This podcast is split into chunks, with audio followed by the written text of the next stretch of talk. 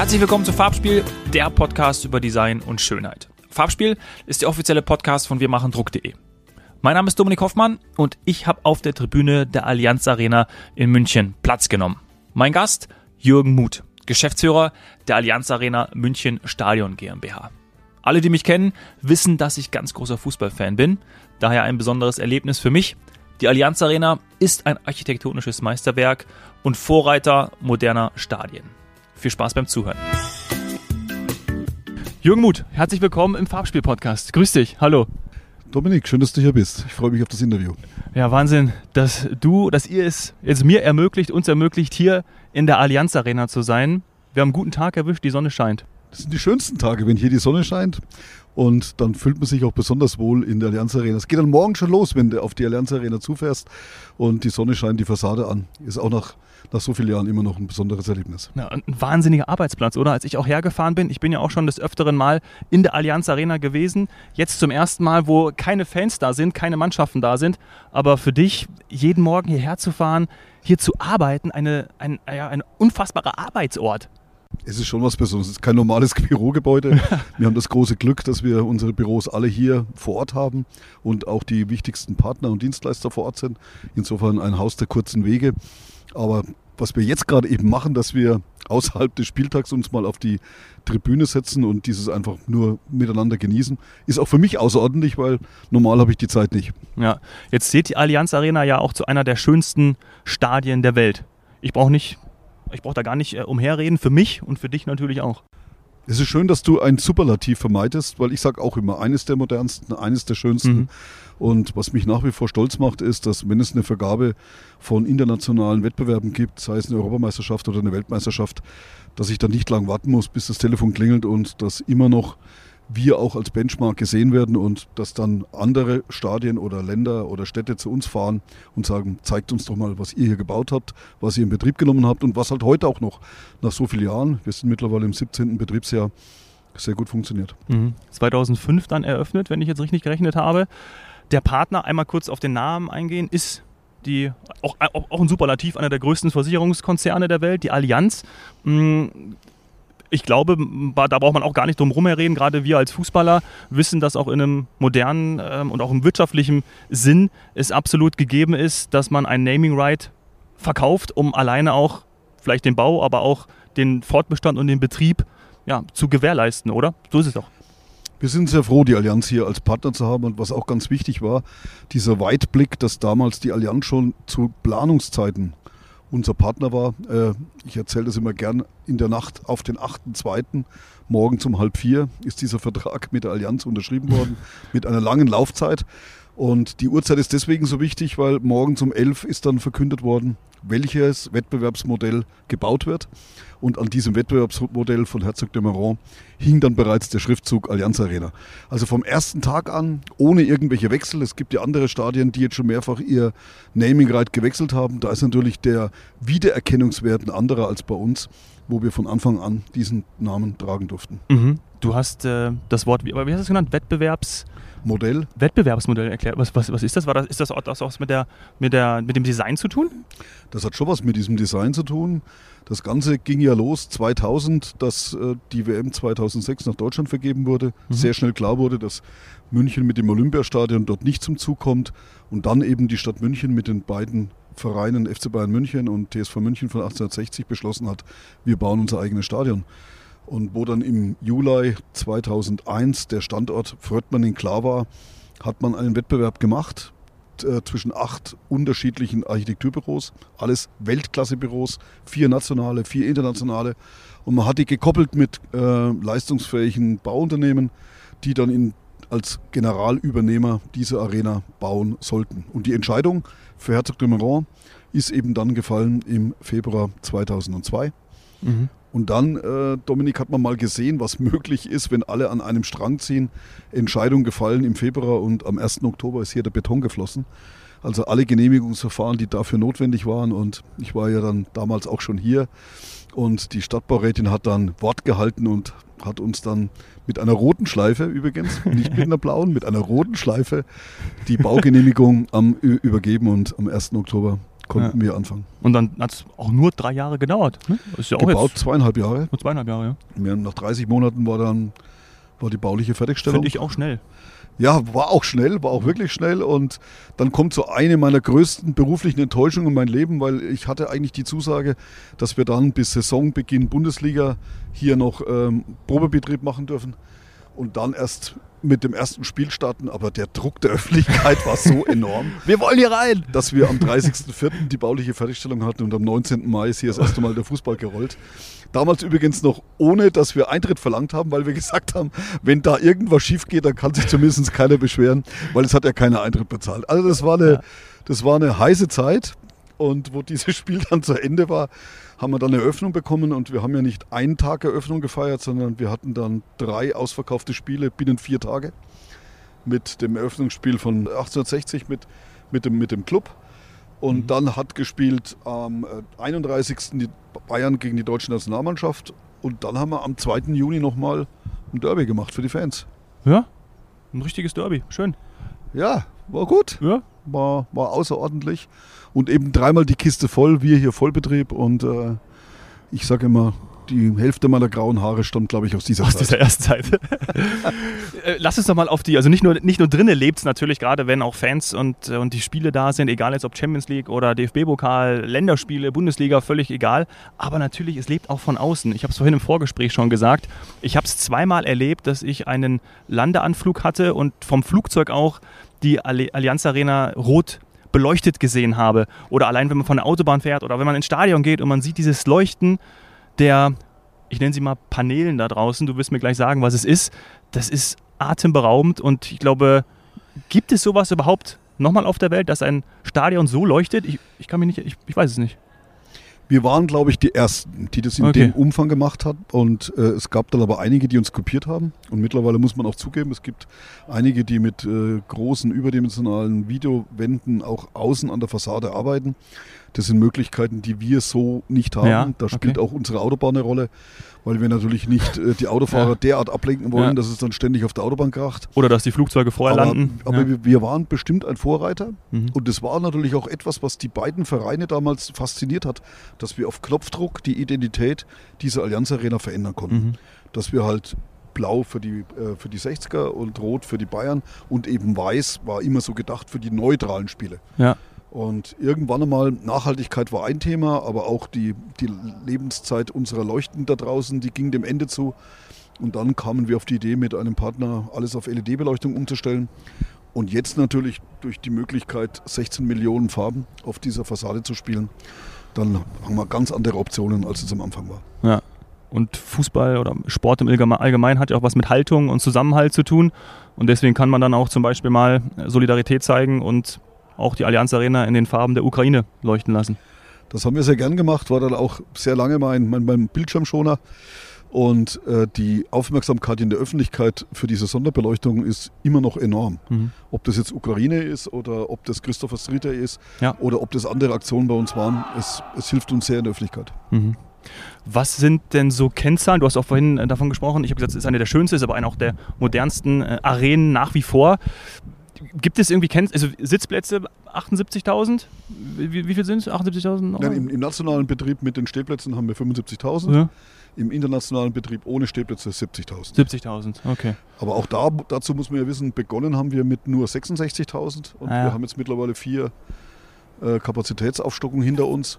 Eine spannender als die andere und, in, und im Nachhinein bin ich natürlich auch froh, dass wir den Fans des FC Bayern in der Südkurve jetzt ihre neue Heimat als Stehbereich wirklich geben konnten mhm. und die Sitze dann bei den Bundesligaspielen nicht mehr vorhanden sind. Mhm. Sehr schön. Und ähm, ich erinnere mich auch noch, am Anfang der Jahre war es so, dass dann, wenn zum Beispiel Mannschaften oder gerade auch äh, äh, ausländische Mannschaften hergekommen sind, dann waren die teilweise überrascht, dass äh, das Tor hochgefahren ist und dann man in die Katakomben gehen konnte. Ich weiß nicht, ob, ob du das auch noch, äh, im, also ob das jetzt noch gibt, wahrscheinlich nicht, aber ähm, das war auch, steht für mich auch für die Moderne, dass man da auf einfach, ja, ähm, das Tor auf und zu machen kann, den Eingang für die, in, die, in die Kabinen äh, auf und zu machen kann. Das ist für mich auch irgendwie immer noch ein cooles, cooles Asset. also das ist nach wie vor ein, ein sehr schönes Tool.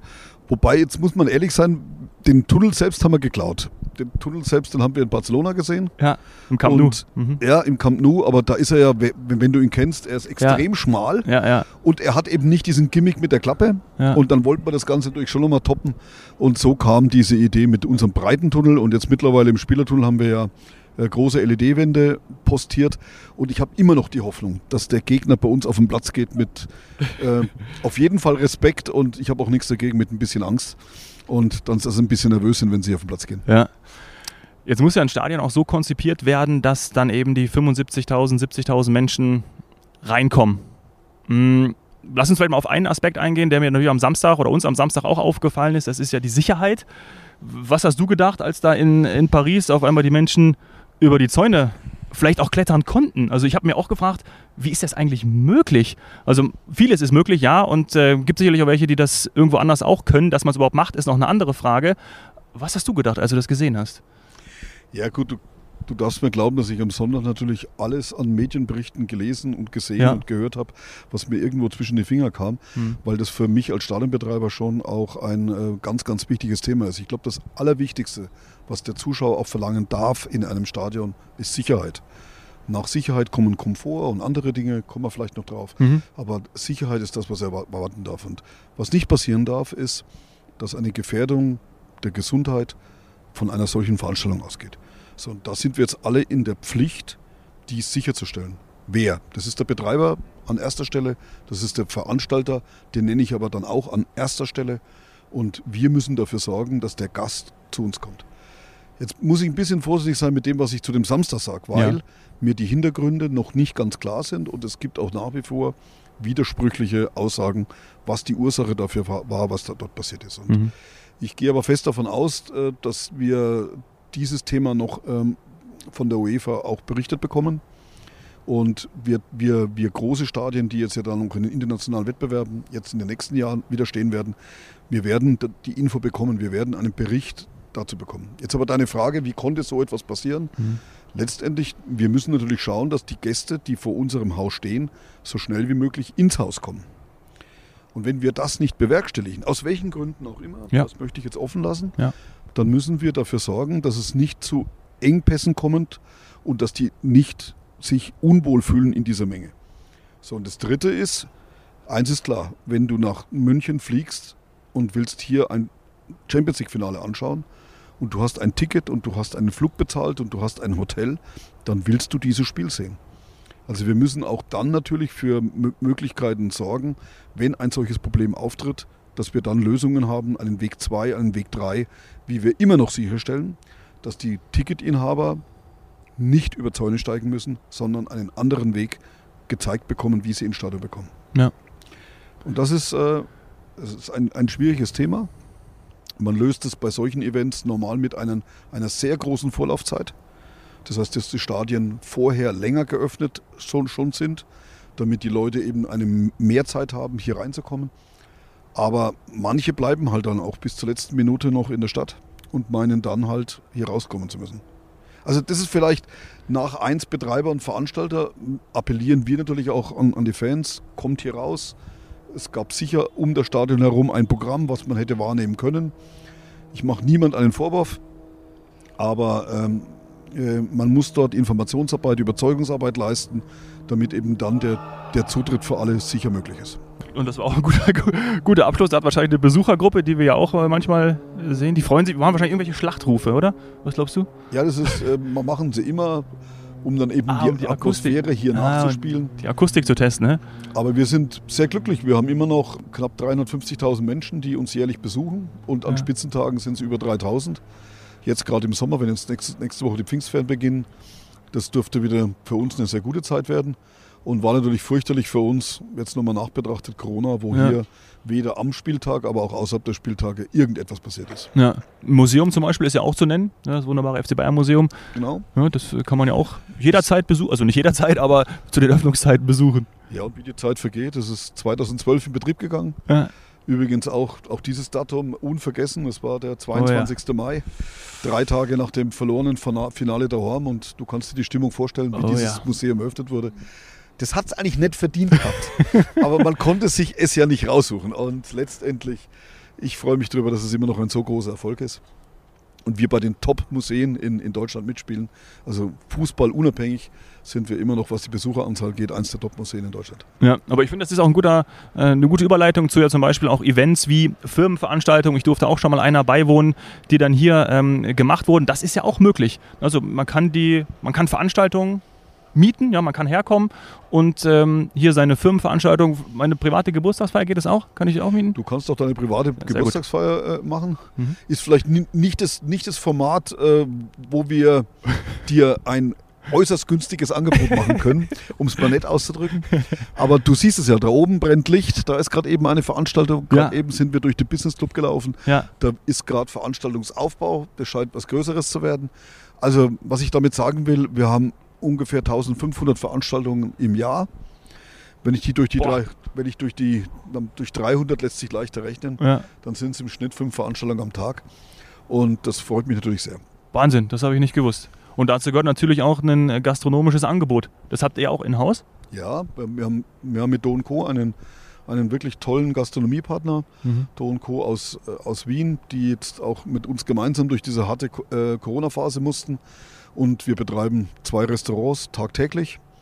Und wir bedienen eben alle Events dann auch mit dem entsprechenden Catering. Und da kannst du auch die komplette Bandbreite bekommen. Also von der Currywurst bis zum Hummer steht dir die Bandbreite offen. Dann äh, kann ich, kann ich ja meine Geburtstagsparty planen.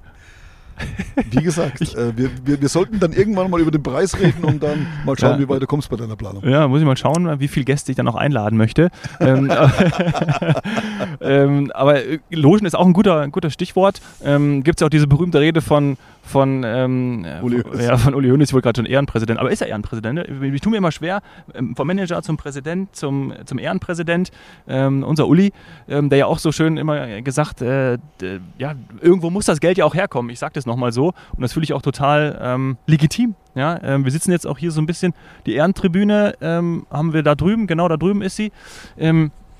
Gab es da eigentlich auch irgendwelche hat man sich im Vorfeld schon Gedanken gemacht, wie sowas aussehen soll, muss, kann, auch jetzt auf Basis der, äh, der Architektur, dass man gerade äh, Sponsoren, die ja auch die Möglichkeit haben, eben die, die Logen ähm, äh, zu, ja, zu, zu platzieren, zu präsentieren, Ehrenplätze zu haben, also auch Menschen, die einfach auch ein bisschen mehr Geld dafür ausgeben als jetzt der, ähm, ja, der gemeine Fan. Ja, man muss ja auch noch mal da ganz kurz in die Vergangenheit. Also das Olympiastadion hatte ja durchaus überschaubar Hospitality Seats. Und dass dann der FC Bayern äh, so viele Hospitality Seats sich zugetraut hat. Und da kann ich dir auch erzählen, am Anfang gab es ja nur oben die Logen und hier den Business Club. Mhm. Und dann relativ kurzfristig, vor der ersten Saison, haben wir noch die Ebene 3 mit den Sponsoren-Launches ausgebaut. Das heißt, man war da schon vorsichtig. Und das, was du hier in der Kurve im, im Norden und im Kurve im Süden siehst, die sogenannten Event- und Präsenterboxen, ja. die waren ganz bewusst nicht ausgebaut weil damals auch der, der Vorstand FC Bayern gesagt hat, wir wollen ja unseren Verkauf von Business Seats nicht kannibalisieren, war der Begriff. Ja. Und dann kam alles ganz anders. Also der Run auf die Logen war, war so enorm, dass wir jetzt wieder bis 2025 ausverkauft sind und dass wir zum Glück auch noch ähm, über eine, eine Warteliste verfügen. Aber ich freue mich über jeden, der sich bewirbt. Wir haben eine relativ geringe Fluktuation, über die freue ich mich noch mehr. Ja. Das zeigt ja, dass die Menschen mit dem Produkt sehr glücklich sind. Aber es wechseln dann doch so ungefähr an die, an die 10 Prozent der Logenmeter nach fünf Jahren. Mhm. Und da freue ich mich dann auch wieder neue Gesichter zu sehen. Ich habe das jetzt gemacht beim Spiel gegen Dortmund, kann ich auch noch schnell erzählen. Mhm. Da habe ich natürlich gewusst, dass da auch die Vertragspartner im Haus sind zu diesen Topspielen und, und dann habe ich es aber nur geschafft, glaube ich, äh, sechs Logen waren es am Ende und einfach dort reinzugehen und Grüß Gott zu sagen und, äh, und dann halt auch neue Logen wieder zu begrüßen und diese glänzenden Augen zu sehen, die die Dominik, du, du sagst, ja klar, ja. Jürgen, du bist jetzt 20 Jahre da, aber wenn einer neu eine Loge hat und die dann bezieht, dann siehst du wieder glänzende Augen bei Leuten, ja. die, äh, die sich vielleicht viel, viel mehr leisten können als eine Loge ja. in der Lernarena. Aber ich sehe auch die leuchtenden Augen bei dir und bei den Mitarbeitern. Also das, das ist wirklich nicht nur ein geiler Arbeitsort, ähm, das ist euer Baby und das merkt man auch. Und ich glaube, dafür brennt man ja auch. Also das ist einfach schön, für sowas dann auch zu arbeiten. Das, das, ist, das ist jetzt kein äh, 9-to-5-Job, wie das neu, ja. äh, Neudeutsch heißt, sondern was mich freut an, an unserem Team, was übrigens auch eine ganz, ganz hohe Konstanz hat, äh, die, die, machen das, was für die Allianz Arena das Beste ist. und stellen dann ihre eigenen Ansprüche hinten an. Und das brauche ich nicht dir zu sagen, das ist keine Selbstverständlichkeit. Und dafür bin ich unserem Team sehr, sehr, sehr dankbar. Ja. Letzte Frage. Hattest du schon mal einen Franz Beckenbauer Moment, wo du ganz alleine vielleicht, also das Stadion war natürlich dann leer, obwohl der Fleck voll, wo es leer war, wo du über den Rasen gegangen bist? Bist du schon mal, oder machst du das manchmal einfach so über den Rasen zu gehen? Nein, ich hatte keinen Franz Beckenbauer-Moment äh, auf dem Rasen, weil ich auch nicht will, dass am Spieltag äh, Menschen, die nichts an diesem Rasen zu suchen haben, am Rasen oder auf dem Rasen spazieren gehen. Deswegen, also meine Mannschaft, die weiß das auch, die geht auch nicht unten in, den, in, in, in die Team-Area, weil das einfach, äh, das ist denen ihre Zone und dort gehen wir nur hin, wenn wir was zum Arbeiten haben. Aber ich habe trotzdem einen Franz Beckenbauer-Moment gehabt, leider nach dem verlorenen Finale Dauern. Ja. Und da bin ich dann ganz alleine unter das Dach gegangen und stand da oben, oberhalb der Videowand. Ja. Und war dann ganz alleine für mich. Und meine Frau hat mich dann angerufen und habe gesagt, lass mir meine Ruhe. Und dann hat mich noch einer angerufen. Und da wollte ich nur alleine sein, weil der, das ist so, wie weißt du, wenn du zum Bergsteigen gehst und brickst dann 50 Meter vom Gipfel ab. Ja. Und wir hatten uns alle auf dieses Finale gefreut. Es war eine unglaubliche Euphorie, eine Teamarbeit, wie wir das äh, schon bei der WM 2.6 hatten. Aber ich hatte das Gefühl, dieses Spiel hat nochmal alles getoppt. Und dann stehst du oben und hast das Ding halt dann am Ende verloren. Ja. Tut weh, heute ja, noch. Ja. Aber 2.25 haben wir ja wieder Champions League-Finale. Ja, genau. Und dann hoffe ich nicht, da oben stehen zu müssen, sondern vielleicht nehme ich dann Rad an und feiere dann mal am Rasen. Ich wäre gern dabei. Ich leide auch immer noch mit meinem Lieblingsspieler Bastian Schweinsteiger mit. Äh, kann, darf ich auch gar nicht dran denken. Äh, Habe ich auch schon wieder fast Tränen im Auge. Ähm, jetzt fällt mir aber noch eine allerletzte Frage ein, wo du oben hingezeigt hast. Ähm, das finde ich auch das Tolle an der Allianz Arena, weil ich bin absichtlich auch mal nach ganz oben gegangen und habe mir von oben ein Spiel angeschaut und das war auch äh, absolut möglich. Das heißt, da hat man sich auch was bei gedacht, weil es gibt natürlich auch Stadien und Arenen, wo du eigentlich ein Fernglas brauchst, wenn du ganz oben sitzt oder in dem Olympiastadion in Berlin, äh, wenn du da falsch positioniert bist, dann äh, schränkt teilweise auch irgendwelche Pfeiler oder irgendwelche Säulen deine Sicht ein. Äh, das hatte ich im, äh, im DFB-Pokalfinale mal.